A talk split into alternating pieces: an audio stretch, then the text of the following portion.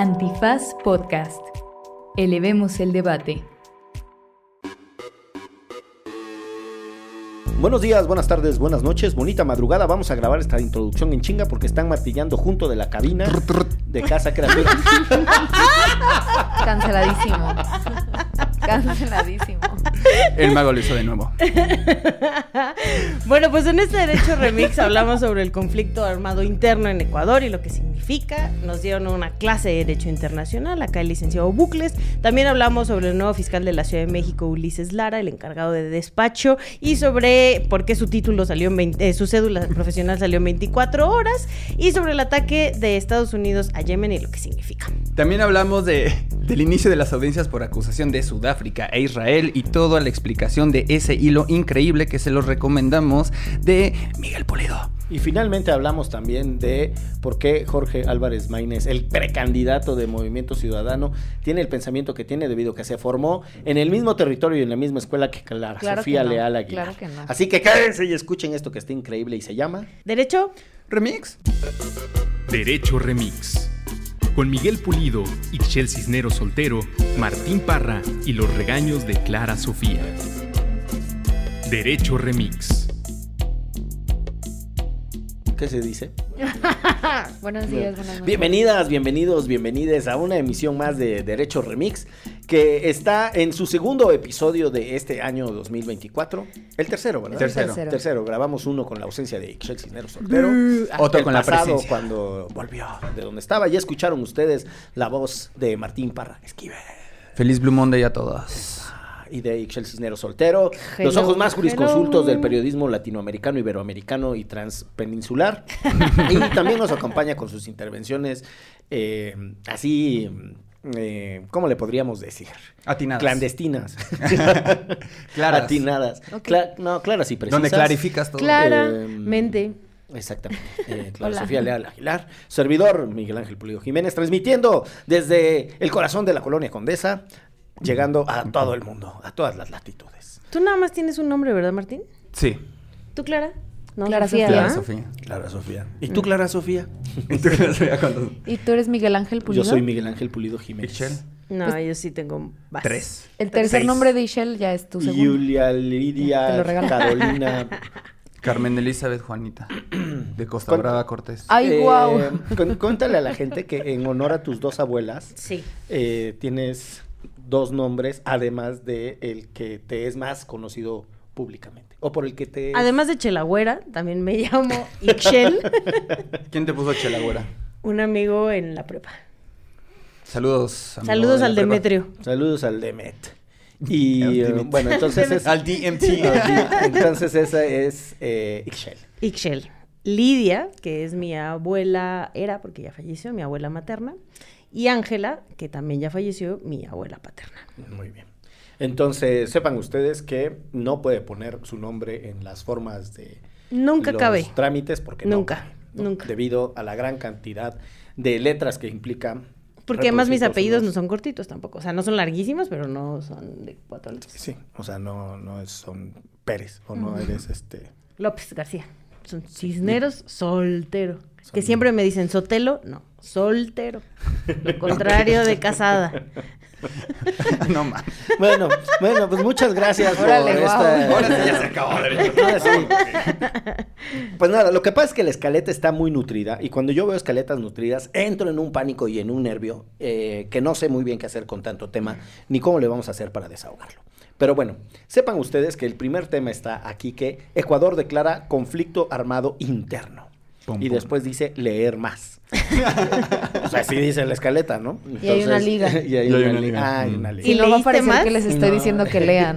Lean más. Es una liga que te lleva a... a la referencia.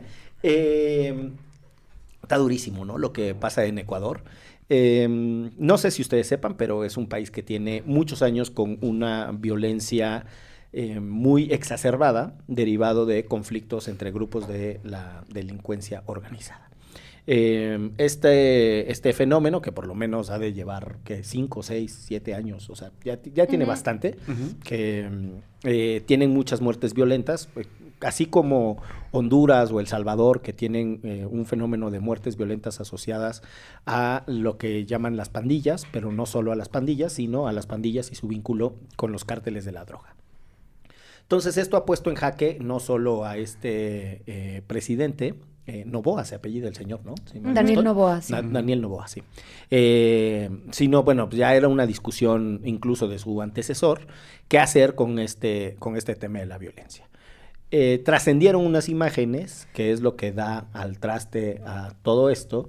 No, de- tremendas. de- O sea, honestamente digo, muchos de los países de América Latina hemos vivido en un narcoestado, pero, eh, o sea, las imágenes a las que te refieres es de cuando entran tipos armados a una televisora, a la TC Televisión, y encañonan en vivo a, las personas allá en la televisora, ¿no? O sea, creo que, bueno, incluso aquí en México hemos sabido de historias de eh, crimen organizado que balea este, redacciones o que exige que se publique tal o se quite tal información de algún medio de comunicación, pero entrar a un medio de comunicación y en vivo, este, pues sí, amenazar a, las y los periodistas que trabajan ahí, sí me parece tremendo. Y al mismo tiempo estaban en la universidad, ¿no? Este, otras, otras personas armadas deteniendo y amenazando a estudiantes y a profesores. Entonces toda la ciudad se volvió un caos y esto porque, bueno, se... eh, la, la idea es que desde los centros penitenciarios estaban mandando estas órdenes porque se había escapado uno de los líderes del crimen organizado. Y como hemos visto también en imágenes aquí en México, así en algunos estados como Michoacán o Guanajuato, donde empiezan a quemar coches y a hacer varios, este, pues sí, violencia en las calles, esto también estaba ocurriendo al mismo tiempo que estaban haciendo esas transmisiones en vivo, ¿no? Sí, no, eh, la verdad sí es bastante grave y preocupante lo que está pasando. Y, y hay una lectura de todo esto que me parece bastante, bastante adecuada porque eh, estuve viendo una gráfica de una tasa de homicidios por cada 100.000 habitantes y por ahí eh, cuando empezó el, el- el correísmo, de cuando llegó la presidencia de Rafael Correa por ahí del 2006, eh, Ecuador llegó a tasas de homicidio de las más bajas de la región. O sea, terminó siendo una de las regiones más seguras para, para, para vivir. Y a partir de su salida, en el 2016, donde hubo, no, donde no empezó una... Que es un Lenin Moreno, ¿no? Ajá, Después de Lenin. Moreno. Pero este Lenin Moreno llegó al poder porque eh, hubo un decreto oficial de inflación este, en, la- última parte del, gobierno de Correa y también hubo un- una crisis eh, humanitaria por un, temblor, ¿no? Lo que hizo que la oposición llegara al poder por falta de confianza en, en la actual institución y posteriormente, como llega al poder esta persona, se me fue el nombre. Daniel Novoa. No- Da- Daniel Novoa y eh, empieza a tener como prácticas más neoliberales en esta cuestión de economía, eh, empieza a suprimir como varios ministerios, por lo que yo sé, eh, en, eh, eh, hubo un desfinanciamiento a proyectos de modernización, infraestructura, eliminación del Ministerio de Justicia y Ministerio de Derechos Humanos, ¿no? Ante estas prácticas, lo que pasó fue que empezó a subir la tasa de homicidios hasta lo que actualmente pues, estamos viendo ahorita, ¿no? Que está pasando, estos grupos criminales. ¿Cuál, ¿Cuál es la tasa de muertes? De- sepan ustedes que un indicador eh, para evaluar más o menos las condiciones de seguridad pública en general es el número de muertes violentas por 100 mil mil habitantes. Ahorita está en 20 homicidios diarios por cada 100 mil habitantes. Diarios. Diarios por cada 100 mil habitantes. No, es una cosa. No, no. O sea, eso. O sea, está recio. Sí, está recio. Sí, bueno, eh, Está recio, pero además, eh, bueno, la respuesta fue sacar a las Fuerzas Armadas a las calles y poner toque de queda, ¿no? Este, Se declaró el estado de se des- declara- excepción. Prim- Exacto. primero declara el estado de excepción. Sí. eh, ahorita, si quieren, entramos a eso. Y después es la declaratoria de conflicto, Conflicto interno. armado interno. Ajá, conflicto interno armado o armado interno. Que igual. implica, que son dos cosas diferentes, ¿no? Y implican cosas distintas cada una. Sí, o sea, un- una declaratoria eh, de emergencia básicamente orientada a la suspensión, se llamaba en México hace muchos años la suspensión de garantías, lo que significa que eh, figuras como el debido proceso y otras no están en su plenitud Así es como Bukele ha venido gobernando en El Salvador, por ejemplo, ¿no? Entonces, una manera de entenderlo es esa. Eh, hay una limitación de manera general a los derechos en, cuando se, se hacen estas declaratorias y hay derechos, eso lo han dicho los eh, órganos internacionales de interpretación de, de derechos humanos, la, sobre, en el caso latinoamericano, la Corte Interamericana de Derechos Humanos, que incluso esas suspensiones de derechos o esas declaratorias eh, de emergencia tan particulares no implican, por ejemplo, la suspensión del derecho a la vida, ni la suspensión de la propiedad privada, ni la suspensión de un montón de otros derechos. Yo nunca he entendido por qué se refieren al tema de la propiedad. Yo quisiera imaginar que es para evitar extraordinarias incautaciones o un montón eh, de expropiaciones de bienes a lo loco sobre la lógica de que estamos en una circunstancia excepcional. Ahora, lo que sucede aquí es que la mezcla de estas dos figuras, la segunda es la de eh, el conflicto interno armado, es problemática por lo menos desde la perspectiva de los antecedentes. Uno pensaría que los conflictos internos armados no se declaran, se reconocen, es decir, lo, algo está sucediendo y en función de lo que está sucediendo, uno reconoce que hay un conflicto interno armado. Que es algo que, por ejemplo, las víctimas le piden al gobierno mexicano, que reconozca que hay una guerra en México como tal con el crimen organizado, muchas de ellas.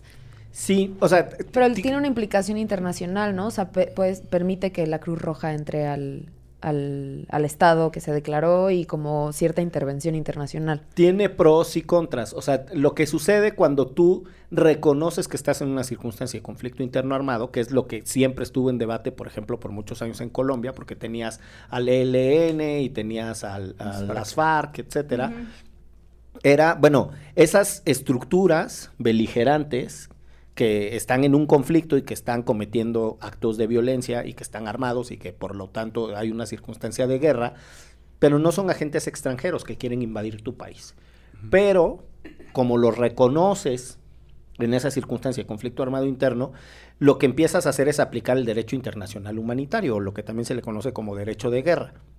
Entre esas condiciones está, por ejemplo, la intervención de ciertas instituciones humanitarias, la más destacada, la Cruz Roja Internacional. Eh, como ustedes saben, en los países eh, donde se practica el Islam o donde son musulmanes, eh, pues la cruz no se utiliza, entonces ahí es la luna roja, ¿no? O sea, es el equivalente a la Cruz Roja. Eh, pero bueno, el punto está en que estas instituciones intervienen y después hay un montón de reglas. ¿Dónde está todo lo problemático? Primero, que reconoces que hay un objetivo militar. Y segundo, que, que la lógica de ese objetivo militar te permite utilizar cierta dosis de fuerza que no es tan fácil determinar cuando estás en una circunstancia como la que está Ecuador. O sea, yo sí encuentro muy problemático reconocer que estás en un conflicto armado interno.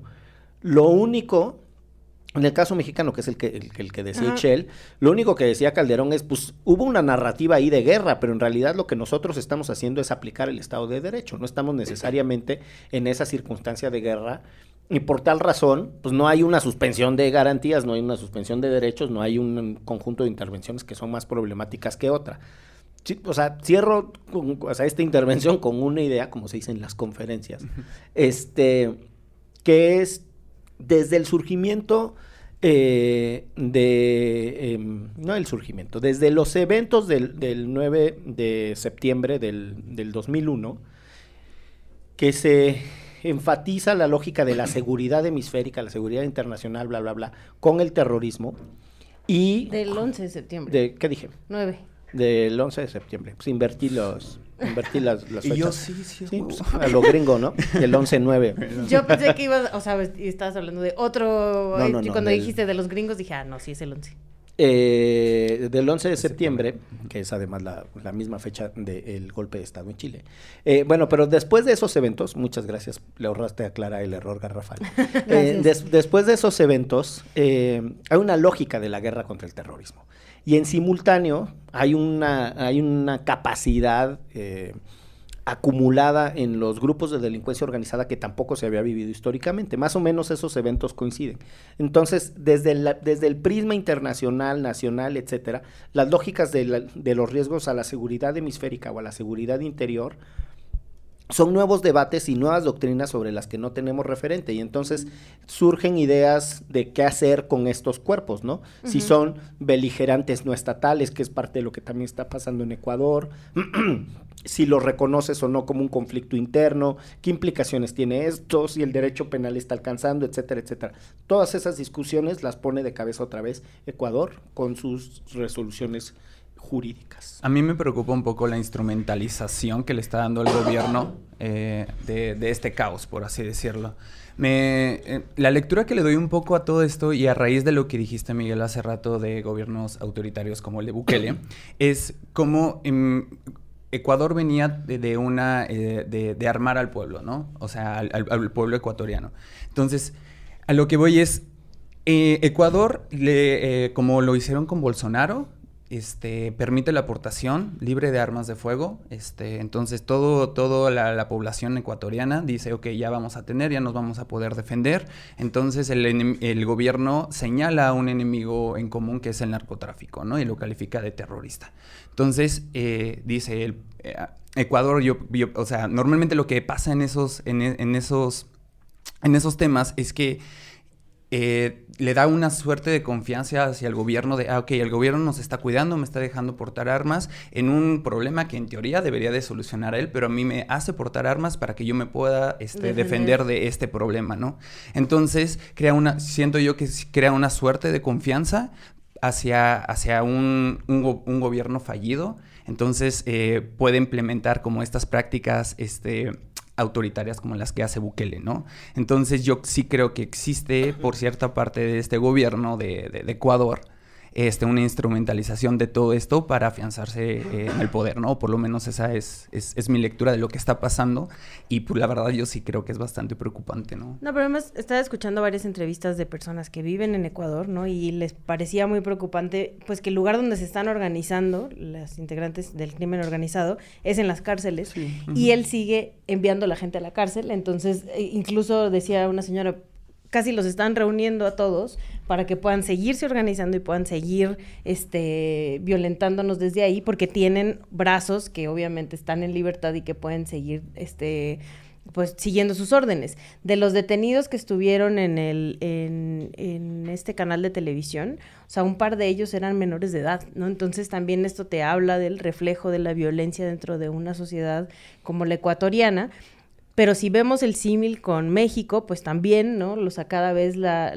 son más jóvenes quienes entran al crimen organizado, quienes utilizan armas, como dice Martín. Entonces, sí es muy preocupante. Y además de esto, lo que mencionas, Miguel, de bueno, entonces todos los demás estados que tienen problemas con el crimen organizado pueden, este, incluyendo a México, ¿no? Decir, este es un conflicto armado interno y entonces vamos a tomar estas medidas. Es que es, bien loco, porque piensen que reconocer una organización como terrorista y que causa violencia contra los civiles y que pone en riesgo la subsistencia de los estados o la existencia de un estado, eh, desde una perspectiva jurídica te autoriza a tomar medidas beligerantes o militares contra esos grupos. Entonces, llevando a un extremo muy radical y muy desproporcional es lo que está haciendo el Estado de Israel contra la gente de la franja de Gaza. Lo que dice es, ahí hay una organización terrorista que ataca, que me no, que mata a mis civiles, yo tengo en aras de proteger el futuro el deber de, ¿no? de exterminar esas organizaciones o esas estructuras organizadas. Entonces, pues es como si dijeran, bueno, pues eh, como están ahí en Sinaloa, este, los chapitos y todos estos más, pues vamos a tirarles la chapiza. ¿no? un, un par de cohetes porque son eh, terroristas y estructuras que ponen en riesgo al Estado y estamos en un conflicto armado. Y entonces hay que tomar una decisión beligerante. Entonces sí es muy problemático porque es un contraste de paradigmas. Hay que entender que la seguridad nacional, que es la lógica de que la existencia de un Estado esté en riesgo por factores internos o externos, es distinta a la noción de seguridad pública, que por cierto, en, a inicios de los 2000 se venía abandonando por sustituirla por una lógica de seguridad ciudadana y en más, en algunos debates académicos y teóricos, todavía por una perspectiva más integral que era la de seguridad humana, ¿no? Y pensar no solo que no te roben, que no te chacaleen, ¿no? Este, que no te den tus cachetadones en la calle, sino además pensarlo desde una perspectiva de qué comes, eh, qué respiras, en dónde vives, tus condiciones, bla, bla. O sea, por eso era un ajuste de decir, no hablemos solo de seguridad pública, no hablemos solo de seguridad ciudadana, hablemos de seguridad humana. Entonces, esto, estas, estos desarrollos doctrinarios chocan totalmente con el de seguridad nacional o con el de seguridad interior, que era lo que pasaba cuando lo de Calderón.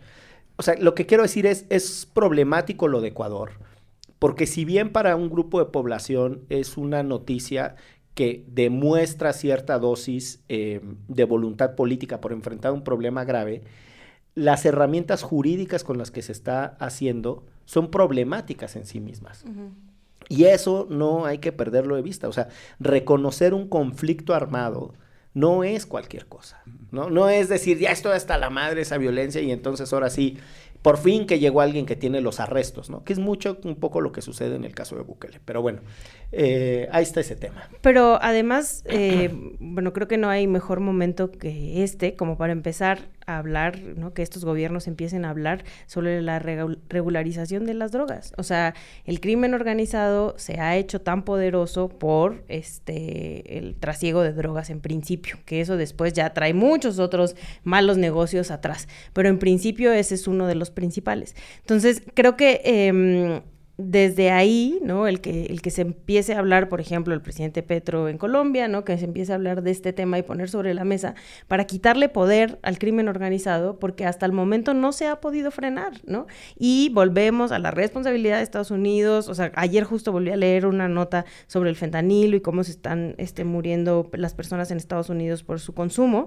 Y es como, o sea, Sí, compa, ustedes son los principales consumidores. Ustedes y toda la parte del, primer mundo son los principales consumidores de drogas en el, en el mundo y no estamos hablando de estos temas y no estamos, este, y no están trabajando ustedes la parte de, de, salud, de la regularización, de, ¿no? O sea, no se está hablando todo esto. Y no solo eso, o sea, como eh, he tenido oportunidad de aprenderle muy claramente a nuestra querida amiga Adriana Muro, que trabaja en Elemento, una institución que, entre otros temas, trabaja temas de regularización de las drogas. Regulación, no, regularización, ustedes disculpen. Eh, parte del tema es que en el concierto internacional de países, el peso que tiene Estados Unidos para avanzar una política prohibicionista eh, es muy fuerte. Y entonces esta visión restrictiva, prohibicionista, etcétera, no solo tiene que ver con cómo se entienden ellos al interior de su país, sino cómo le imponen a un montón de otros países eh, por la vía de la regulación internacional, una forma de entender un problema que cuando ellos lo experimentaron con el alcohol y el prohibicionismo les fue fatal. O sea, cuando la época prohibicionista de Estados Unidos les fue tan mal que terminaron abandonando esa mirada porque pues ese no es un enfoque Una de las épocas más violentas en Estados Unidos y de acumulación de, capital, porque en el fondo lo que está es que esas economías criminales ya tienen más dinero que muchas expresiones estatales, o sea, las alcaldías son muy pobres comparadas al, dinero al dinero que tiene la delincuencia organizada en ciertas regiones, o sea, siempre hay una cosa de es más fuerte el Estado mexicano, o en este caso lo están viviendo los ecuatorianos, es más fuerte el Estado ecuatoriano que esas grupuchos y pandillas y, pues si lo ves desde la perspectiva nacional, seguramente sí, Seguramente es mucho más poderoso el Estado de Ecuador y su ejército y tal. pero ahí es, exacto. Donde está totalmente copado. No, los rebasa por mucho, ¿no? Entonces, pues sí, ahí hay un temota. Eh, pero bueno, dejémonos eh, de estos temas que eh, hay otros en la escaleta.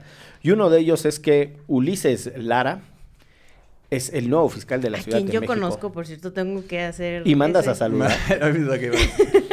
Saludos. Miren. Ahí les voy. ¿Tienen tiempo? Tienen tiempo. Este, mm, creo que es un personaje que lo ha hecho muy bien como vocero de la fiscalía. Yo no creo que tenga las herramientas para ser el fiscal este, de la Ciudad de México. Y lo mando a saludar porque la neta sí, este, en un momento muy tremendísimo de nuestras vidas nos hizo un parote. Entonces, pues ya, como persona, como persona lo mando a saludar, a saludar como funcionario, a celular, como, amiga en Cristo. Hola, ¿cómo estás? No tan segura. sí. Yo hay dos cosas. Uno es la pertinencia de ciertos nombramientos, ¿no? ¿Quién mm. eh, tiene las capacidades para sustituir a alguien en un puesto o para ser nombrado incluso. Pero bueno, como saben, y si no lo saben, se los informamos y les recomendamos que escuchen el episodio anterior, la señora Ernestina Godoy no fue ratificada como fiscal. Y eso llevó a la necesidad de nombrar a esta persona. Entonces, primer debate, ¿tendrían o no un encargado de despacho que cumplir con ciertas competencias? Segundo debate, ¿qué pasa con los requisitos formales? Y si este señor los cumple o no, y su cédula de abogado express que consiguió 24 horas después de que... Después, además, de Sí. que lo nombran, sí, como fiscal. Es... Qué envidia. Uno echándole un chingo de ganas durante cinco años este cabrón. ¡pum! Deja tú, hay cadabra, gente, hay gente que se echó los cinco años y como no ha hecho la tesis, Ahí sí, te ¿no? estoy hablando a ti que no has hecho la tesis. Ya te vi. Déjate hacerte, güey. Deja, deja de estar viendo TikTok y ponte a hacer la tesis. Es más, para Derecho Remix y ve a escribir ese último capítulo que dices que te falta. Suelta O la empieza. tesis. O empieza. Empiézala. Y además a ti, tesista que no has terminado, te recuerdo que solo hay una tesis buena, la que está acabada. Sí, sí te envían. Si te envíen. por favor. no roben. No robarás. Bueno, volviendo al tema, resulta que este Ulises Lara era el vocero de la Fiscalía de la Ciudad de México, no ratifican a Ernestina y entonces Ernestina lo nom o sea, lo nombra, no me acuerdo del puesto porque no es encargado de despacho, pero algo así. Y entonces, gracias a que lo nombra, así me voy, pero antes de irme voy a nombrar a este muchacho en este puesto, ahorita lo busco. Yo desconozco los detalles, pero supongo que en ausencia de fiscal debe haber una persona en estructura que asume las responsabilidades, ¿no? Eso y eso fue lo que hicieron. Lo Lo nombraron, nombraron, a él. Ajá. Y entonces, bueno, ya lo nombran y total que, bueno, se queda como el encargado de despacho en lo que se nombra a un nuevo o una nueva fiscal de la Ciudad de México. Pero eh, hay aquí una controversia porque, bueno, en principio, este, él es licenciado en sociología. ¿no? Y entonces, dentro de la Constitución de la Ciudad de México, dice que quien sea fiscal tiene que ser abogado. Bueno, este, Titulado. titulado en derecho, ¿no? Pero lo que dice, este, o sea, bueno, eso aparecía como, como un medio de comunicación, se mete y ve que su cédula dice que es licenciado en sociología, y al día siguiente sale, este, bueno, le hacen de la Universidad Cúspide de México. Ah, es institución. que, güey, chale, y si te metes además a la universidad, Está chida. Dios mío. Este. No es cierto. No, yo ni la conozco, pero... No, es que yo vi unas fotos de afuerita y está tremendo, está tremendo. Total que le expiden una cédula profesional de licenciado en Derecho un día después de que sale justo esta nota de que es sociólogo, ¿no? Él, él dijo que había estado des- de estudiando desde el 2016 y que solo le faltaba el título, el trámite, pues, y que por que- eso fue expresos así como de ya estoy ahí, ya acabé, ya me te- terminé, ya tengo mi constancia de estudio, solo la SEP, a esa fallida institución que no me da mi no me cédula mi profesional. cédula. Y Por además dice que, que la constitución capitalina no prevé requisitos específicos para quien sea el suplente. Dice que para quien sea el fiscal o la fiscal. Entonces, total que se va a quedar seguramente ahí como en este limbo, este, mientras eh, se ponen de acuerdo y tenemos nuevo fiscal. O Chinga, pero si ya fiscal. tiene, doc- ya tiene un, según él, un doctorado y licenciatura, ¿qué le costaba ahí ya tramitar? O sea, ya se la sabe. cédula. ¿Cuántos años tiene ese señor? Se ve grande. no sé. Ya se ve mayor. Ya se ve, bueno, ya con doctorado y todo, pues, o Pues sea, 30 no tiene. O sea, No, triste un no jovencito no es. Un jovencito, ya se la you know. Ah, bueno, no, y trabajando ahí seguro se la ayunó desde hace rato. Eh, a ver, pero el, el tema del- de, cómo obtiene la cédula no es cosa menor. En un contexto en donde además su ex jefa y, y también su antecesora también fue eh, denunciada por haber plagiado su propia tesis. Tum, tum, Entonces, tum. eh, en un contexto en donde tenemos a una candidata presidencial que reconoce haber plagiado o haber mal citado o haber no tenido eh, el suficiente criterio de excelencia en su tesis, que es Xochitl Galvez, em, teniendo a una ministra en la Corte en funciones que niega ser plagiaria, pero al mismo tiempo tiene toda una estrategia judicial para que no avance la investigación académica estrictamente sobre eh, su tesis. Ahora tenemos el tema de que se expiden cédulas eh, pues así, al, a- Es que ya En chinga. carre- sí, ¿no? O sea, carrereadas. Híjole, yo tampoco he sacado mi la cédula, maldita ¿No? sea. Yo tengo el título, pero nunca fui Para a la estar en Derecho Remix era un... No, Yo no soy abogada. requisito. No, pero... Título Ok. express en chinga en Google. Tengo mi título. El de licenciatura nunca saqué la, la cédula. De la maestría sí tengo la cédula.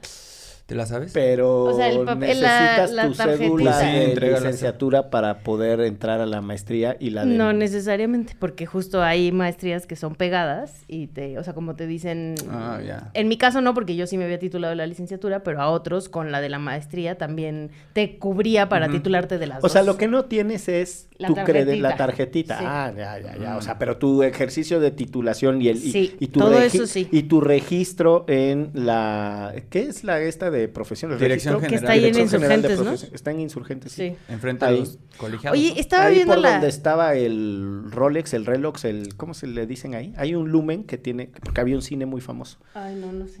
El Rolex. Como si fueran a CEU, muchachos. Ándeles. Estaba viendo el Centro Universitario Cúspide de México, estaba viendo las fotos. Está mejor que la Septien, ¿eh? Ay, Dios mío. La escuela Carlos Septién, en honor a un periodista destacado de este país, Ay. es en donde estudió Ixchel Cisneros. Y que está está en la bien. tabacalera, ¿no? Esa. Sí. No, Está feíta, está Que ya, feíta. que ya quisiera el Google Maps. Pues bueno, con eso vámonos a hacer una pausa en esto que es... Derecho. Remix. No se dice provincia, tercera temporada. Acciones locales por los derechos humanos en México, una colaboración de Antifaz y Acento. En esta tercera temporada recorreremos el país de la mano de Acento, Acción Local, para platicar con defensoras y defensores de derechos humanos que a través de sus experiencias nos permiten conocer problemáticas que afectan a todo México y las acciones que llevan a cabo para avanzar hacia la justicia social en sus comunidades y territorios.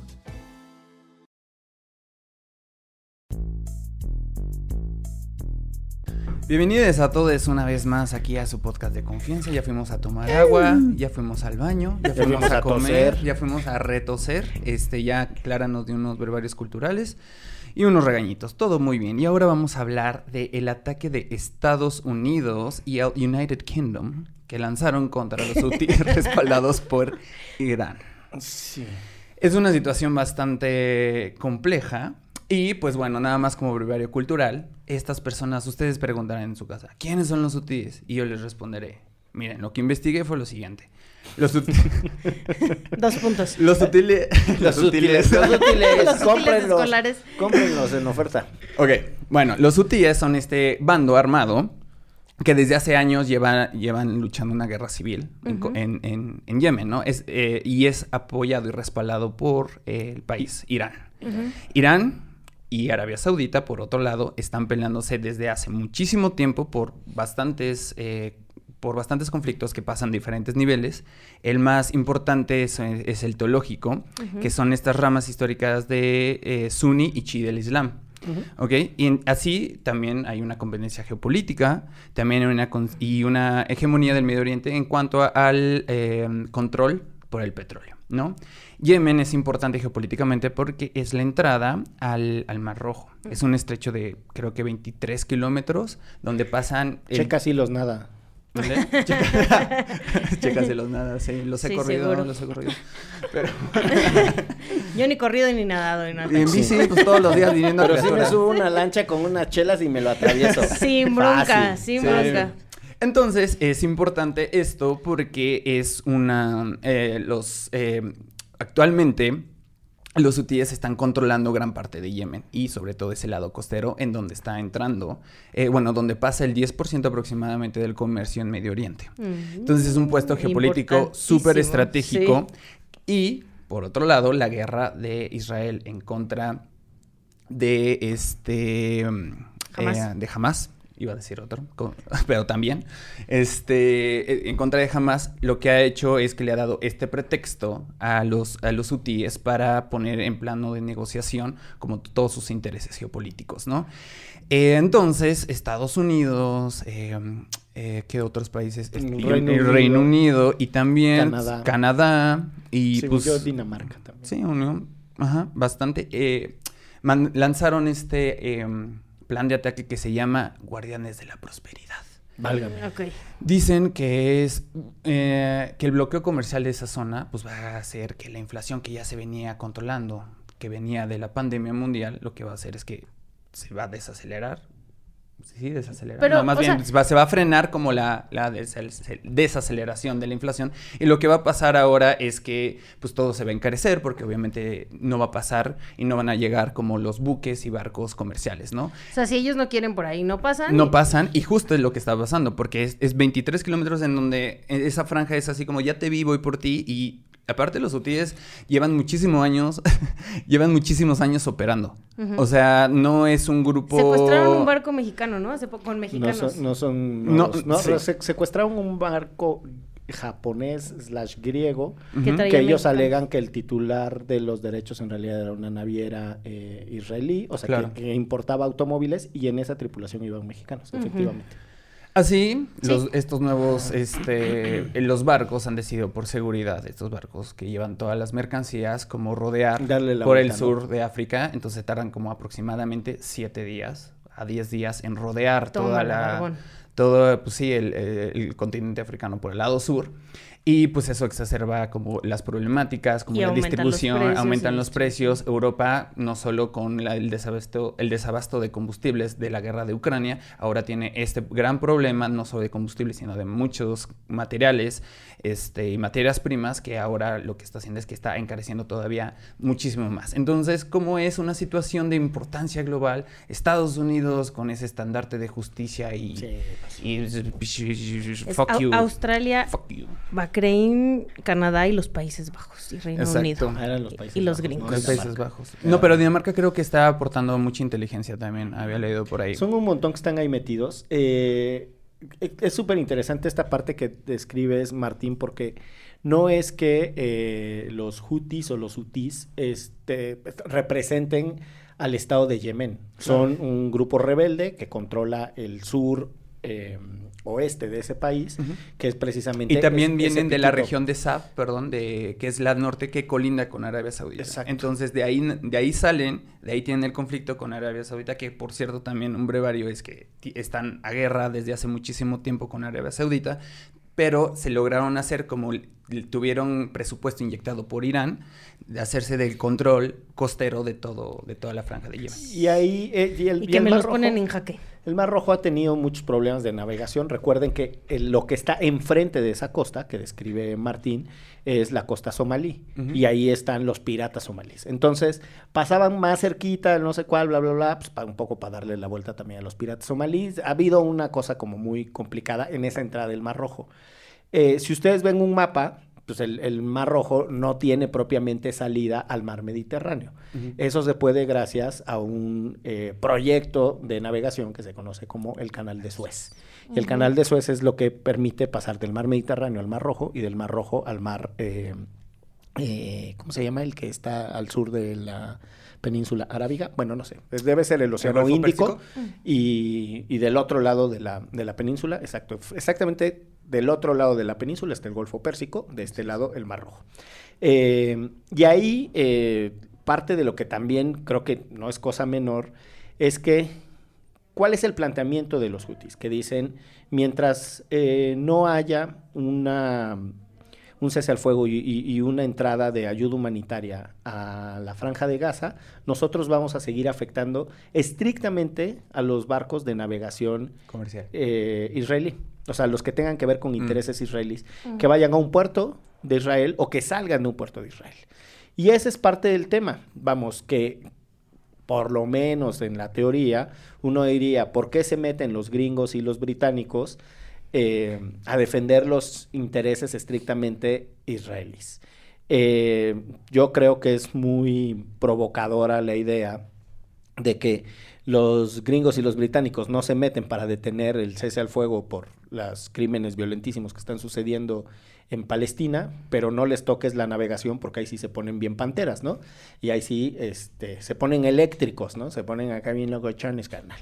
Y es así, o vamos, sí marca un poco como cuáles son las preocupaciones geopolíticas de, de los países. Eh, y una última cosa que creo que es interesante también de lo que estás diciendo, Martín, cuando, y para que la gente entienda la relevancia de tu afirmación de decir, tienen muchos años en guerra es que la guerra requiere experiencia. Claro. Y estos grupos armados tienen demasiada experiencia. Arabia Saudita le pegó una recontramadriza a Yemen, en una que además es el país árabe más pobre de la región, eh, un país por lo demás eh, con mucha población, pero eh, tienen esta guerra con Arabia Saudita, tienen esta guerra interna, tienen un montón de conflictos. Entonces son, em, son em, ejércitos con experiencia en guerras tanto en tierra como en navegación. Mm. Y eso no es cualquier cosa. O sea, lo que está pasando es que tampoco los gringos se van a ir a meter ahí con un, o sea, llevar una lógica de guerrilla al mar. No, claro. ¿No? O sea, ya, ya aprendieron su lección en Afganistán, ya aprendieron parte de su lección Yo al no sé si final. aprendieron, pero- Bueno, tendrían que haber aprendido, ¿no? aprendieron su lección en Vietnam. Pues ahora llevarla a una guerra de guerrillas en el mar es una locura, ¿no? Este, Y sin experiencia alguna, tampoco. pues digo, como todo lo resuelven a cañonazos, pues, Pues por sí. eso es parte de por qué bombardearon el aeropuerto de la capital de Yemen cuando en realidad los grupos están en otra región. Quieren afectar sus condiciones Sus logísticas. y Ajá. condiciones. Pero bueno. Pues es cuanto, ¿no? Este, valiendo madres. Y, Y bueno- además el siguiente tema, pues mira, va junto con pegado con lo que estabas diciendo de Israel, porque platícanos, Miguel, ya te aventaste un hilo de Me, Twitter. me eché un hilo que me, que me hizo famoso. Andaba yo corto, corto, largo, largo por toda la colonia Condesa. Por porque- todo el ex.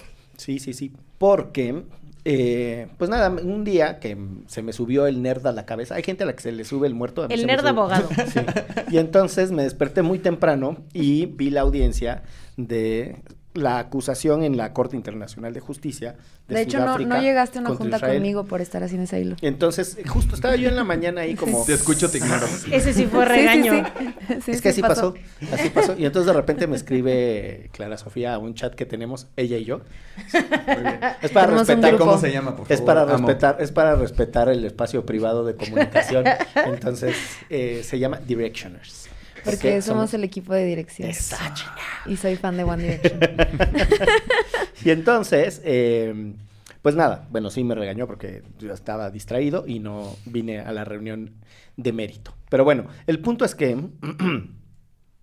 eh, lo que sucede es lo siguiente, fíjense, se los digo de la manera más sintética posible. Eh, Sudáfrica presenta no solo esta acusación por violaciones a la convención, sino además una solicitud de presenta? medidas ante la Corte Internacional de Justicia. Y entonces no solo dice, bueno, pues ahí estudiate todo lo que han hecho estos güeyes que va contra Que la se están pasando convención, de ajá, sino de manera muy particular tienes que tomar medidas preliminares de urgencia porque si no las tomas, esto se puede poner muy grave, ¿no? O sea, tienes tú que conservar la integralidad de la convención y de las personas. y la introducción que hace Sudáfrica, que me parece extraordinaria en términos de argumentación jurídica, es una retaíla, un recorrido muy largo de todas las violaciones al derecho internacional por parte de Israel. Y uno esperaría, porque así se ha venido utilizando, que ese es el argumento para decir, y frente a eso hay una resistencia que es legítima. Y esa resistencia es Hamas y otros grupos que han existido, Fatah y otros, ¿no? Pero no, Sudáfrica lo que dice es, esa eh, sistemática violación del derecho internacional, lo único que ha tenido por efecto es que Israel cada vez se permite violaciones más graves al derecho internacional y los crímenes que comete cada vez se empeoran, porque la impunidad de no haberlos atajado, Desde el principio. desde el principio lo único en lo que está eh, desencadenando es en esta otra cosa. Entonces, bueno, con eso dice, entendemos que estuvo bien gachísimo lo que hizo jamás, son atrocidades, se tienen que denunciar, bla, bla, bla. Hay otras instituciones internacionales para investigar y perseguir esos crímenes atroces, mencionan a la Corte eh, Penal Internacional y dice, jamás no tiene nada que hacer aquí porque no es un Estado signante de la convención y porque esto es en realidad un asunto entre gobiernos que están obligados por la convención.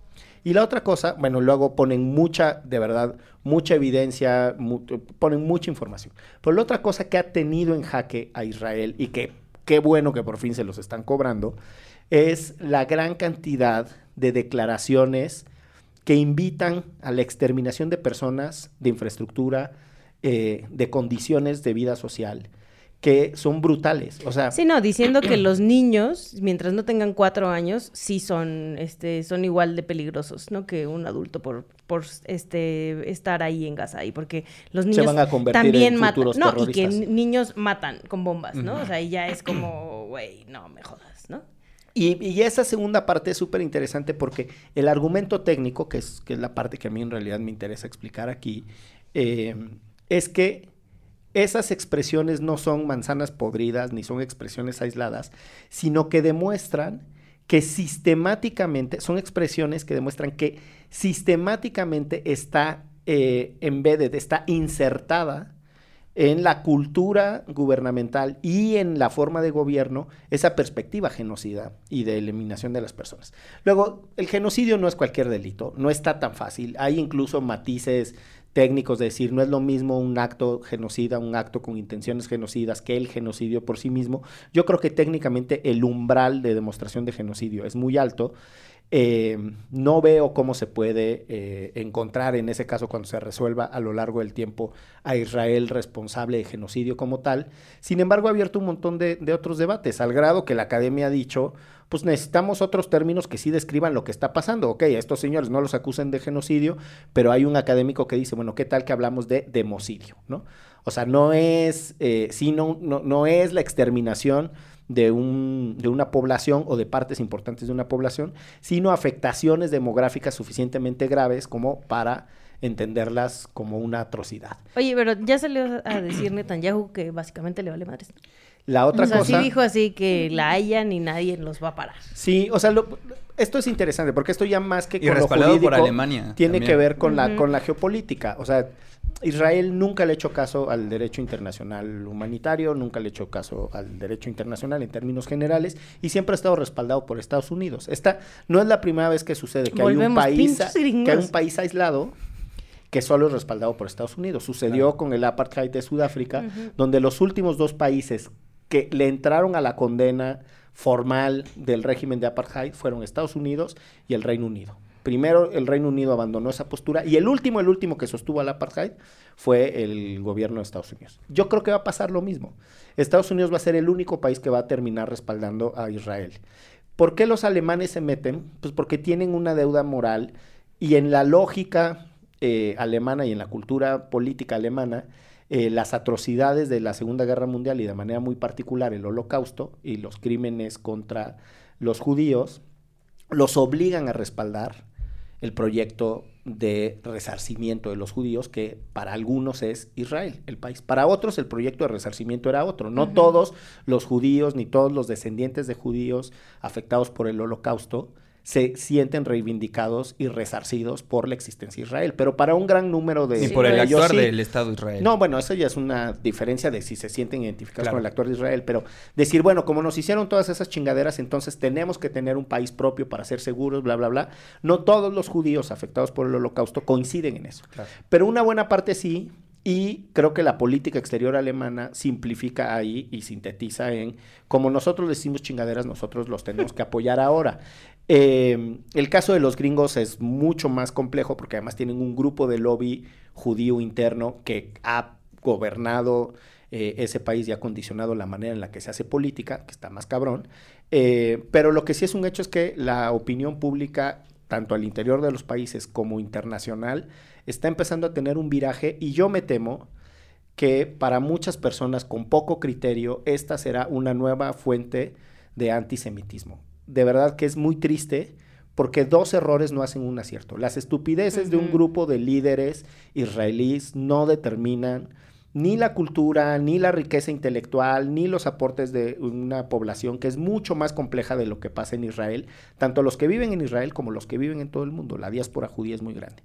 Pero va a haber una bola de estúpidos que van a asociar esto con así son los pinches judíos, ¿no? Claro. Sí. Siempre, siempre hay un imbécil. Entonces, dos errores no hacen un acierto y yo me temo que este viraje de abandono a la postura de Israel, de cuestionamiento a lo que ha hecho Israel, también va a inspirar a muchos radicales. Está el gringo este Nick Fuentes, un conservador de derecha, si no lo conocen no tienen por qué conocerlo, que es muy problemático y que es muy, hace comentarios muy en la frontera del antisemitismo, otros abiertamente antisemitas, y ahora está agarrando este conflicto para sacar su odio y su, su discriminación espantosa. Es que nos queda, muchachos, en la escaleta. Pues fíjate en que... la escueleta. En la escueleta. Fíjate que nos queda que Álvarez Maínez va a ser precandidato presidencial por Movimiento Naranja.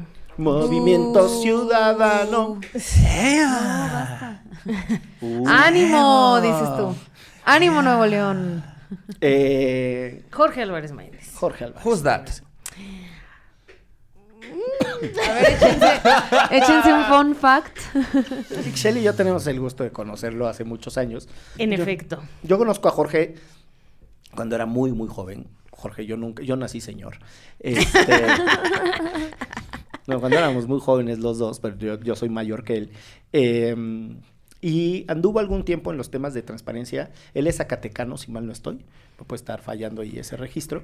Este, pero nada, yo lo conocí por cosas profesionales y la verdad es que eh, durante mucho tiempo tuvimos mucha comunicación, incluso yo le tengo afecto profesional eh, y le tengo estima personal. Después... Zacatecano. Zacatecano, ¿ah? Del 8 de julio de 1985. Dice Órale. Wikipedia. Es un niño, es un niño. El año del Este, temblor. Es Des- un niño, pero no es joven como se... Como él cree. Ajá. Pues así nos pasa a algunos, Clara. pues, si no, pregúntenle a Ixchel, Clara que, me, que, me, que me vio el, que me vio el sábado ejerciendo de joven, No, bailando, las bailé todas. El derecho de juventud. Ejercí, de joven y ahora me duele todo. me duele hasta lo que no uso. Ustedes no saben, pero Miguel es un bailarín profesional de Es un gran bailarín, es un gran O sea, bailarín. algún día bailé y me quedan las secuelas del conocimiento. Lo que ya no me quedan son las condiciones físicas para hacerlo. A mí ya Pero no me bueno, tocó verte hacer tu breakdance en el suelo. Sí, eso ya eh, no me tocó. Me gustaría, se ve de repente como que le vas a dar y como que te da miedo, te da frío y dices, no he calentado, no he calentado. Y yo, ah, sí, está, está cotorreando, pero no. Es real. Sí, el, el viernes hice lo que alguna vez se conoció como el helicóptero. El sábado, el sábado. El que diga el sábado y ahora es el panda. Este, así nada más me reposo en mi espalda y giro así y me, y me, y me agarro las rodillitas. Ah, Y si me pasan un bambú, me lo como. Ay, wow. Qué gran imagen tengo en la Estuvo cabeza. muy singular. Fue un gran Eh, momento. momentazo. Pero bueno, volviendo al tema de, de Jorge Álvarez Maínez, eh, más allá de- del el hecho de que pueda uno o no conocer a personajes públicos, eh, yo diría dos cosas. La primera es cómo eh, Movimiento Ciudadano está en una trampa de ¿y ahora quién chingados ponemos? Y desde esa perspectiva es ser muy raro asumir una responsabilidad del tamaño de ser candidato a la presidencia de la República diciendo, pues es que no hubo quién, ¿no? Fake. Este, no, no hubo condiciones, todo fue un desastre, en realidad. Había como 80 mil candidatos, ¿no Sí, dijimos? o sea, se, hab- se habían registrado, este, Ocho. creo que- sí, hasta un par de primos míos fueron a dar ahí en el registro. Sí. Eh, ay, no hay nadie, no tenemos eh, y entonces, pues, ¿a quién ponemos? Bueno, entonces, Pero bueno, Jorge es eh, muy cercano a Dante, ¿no? Y al final de cuentas, Movimiento Ciudadano también responde eh, a lo que Dante diga, la verdad. Como no, la pues sí, o sea, el, el mejor ejemplo es que el otro que alguna vez pudo haber sido eh, presidenciable, que era el gobernador de, mm, eh, de Jalisco. Jalisco, Enrique. Alfaro, eh, salió de la gracia de Dante y poco a poco lo fue aislando. O sea, es muy raro No, pues, entender lo que sea, sucede en Jalisco, ¿no? No, pues Alfaro se peleó porque no quisieron unirse a la alianza con Claro. Xochitl. Pero estaba esta Indira, por ejemplo. Sí, estaba Indira Patricia Kempis. Mercado. O sea, digo, otros Bueno, Patti perfiles, dijo ¿no? ella, Ella del- dijo que no. que ella prefería su trayectoria. Pero Indira sí el- está Bueno, Indira ¿no? metió, no solo eso, sino que ya metió una queja en el Tribunal Electoral. Pues sí, yo habría hecho lo mismo. Eh, Pero bueno, el- el- la otra cosa que, que creo que a tener en cuenta de esta candidatura del señor Jorge Álvarez Maínez A quien me encontré en el Corona Capital. ah, es que ¿Sobrio? sí, sobrio con su pareja y con una periodista reconocida. Que se llama... y Shell dice, No, no, no, no, yo iba aparte. eh, así. con una periodista que tiene un podcast. Que empieza, con, que empieza por derecho y termina con remix. No, Ah, ¿qué empieza con, con- con café y termina con ma- de la mañana. ¡Ay, no! ¡Mi corazón! ¡Mi corazón! Todo se derrumbó. Pero bueno, eh, volviendo al punto eh, de la otra circunstancia de la, de la estrategia, eh, slash candidatura, slash lo que sea, es que parece que quien, eh, quien le da la legitimidad a Jorge Álvarez Maínez de ser candidato es Samuel García.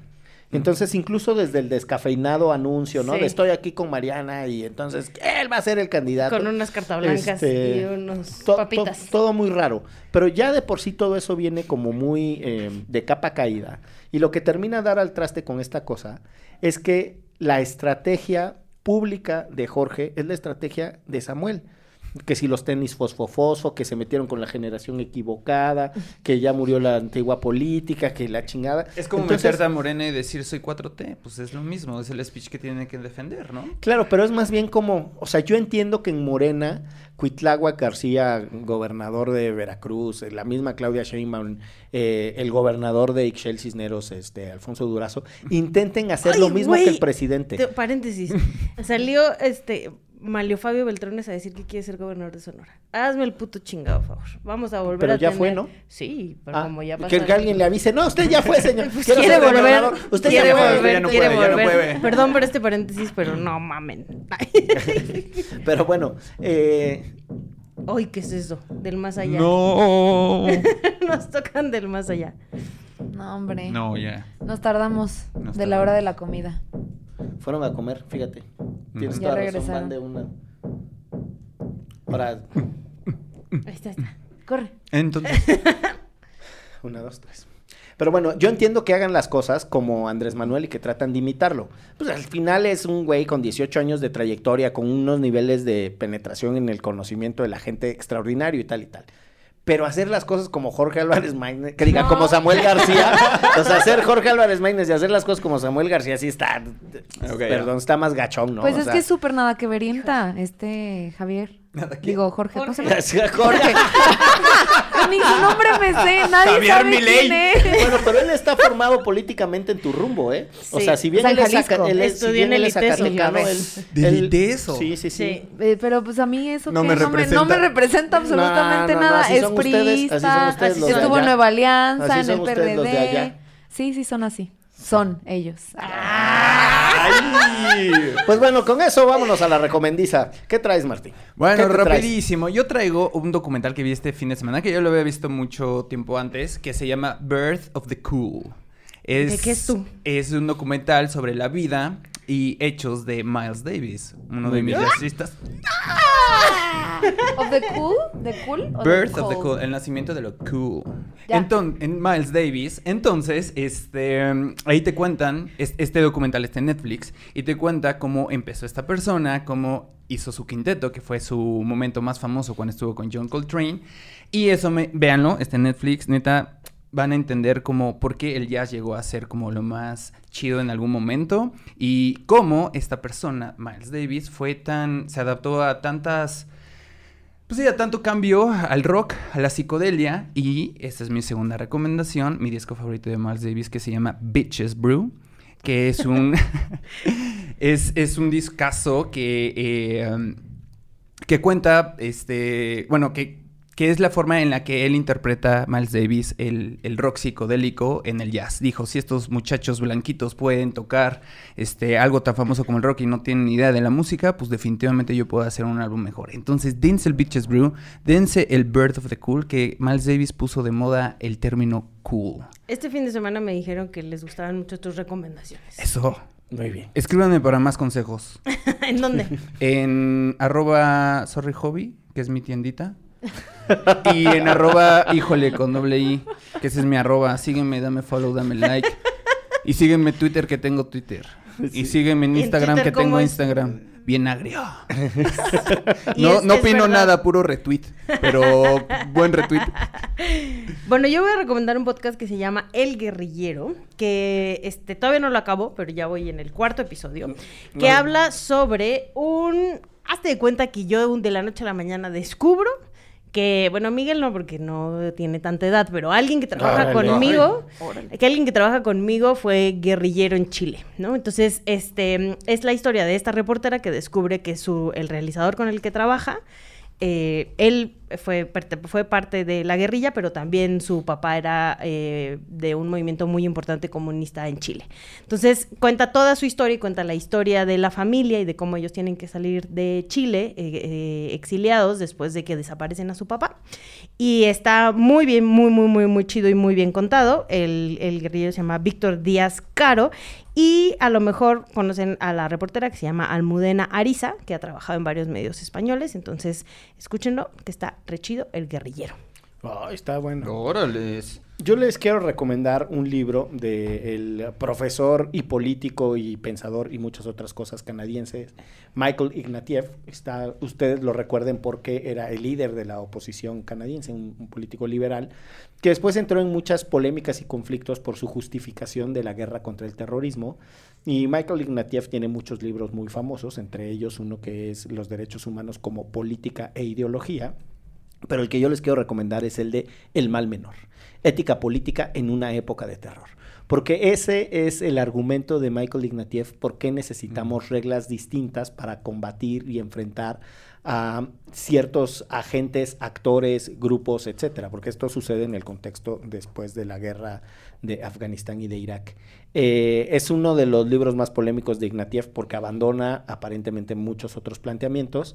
Yo no estoy tan de acuerdo con eh, su desvarío. Él trata de, mm, proponer esto como doctrina, y así se le conoce como la doctrina de el mal menor, y está en algún sentido basado en la, eh, en la frase, en la idea, en el axioma que dice que, por ejemplo, la política es optar entre inconvenientes. Ahora, una cosa es optar entre inconvenientes, la otra es reconocer que hay un mal, eh, pero que es menor que otro. Y por la ejemplo, otra es ser un inconveniente. Pues sí.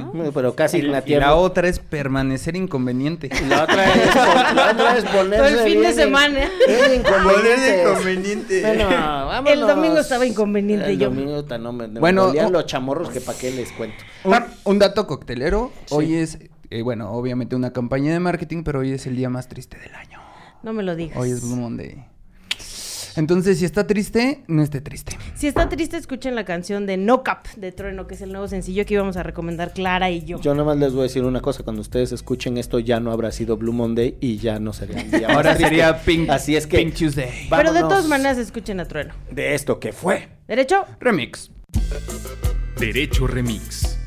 Con Miguel Pulido, Ixchel Cisnero Soltero, Martín Parra y los regaños de Clara Sofía. Derecho Remix.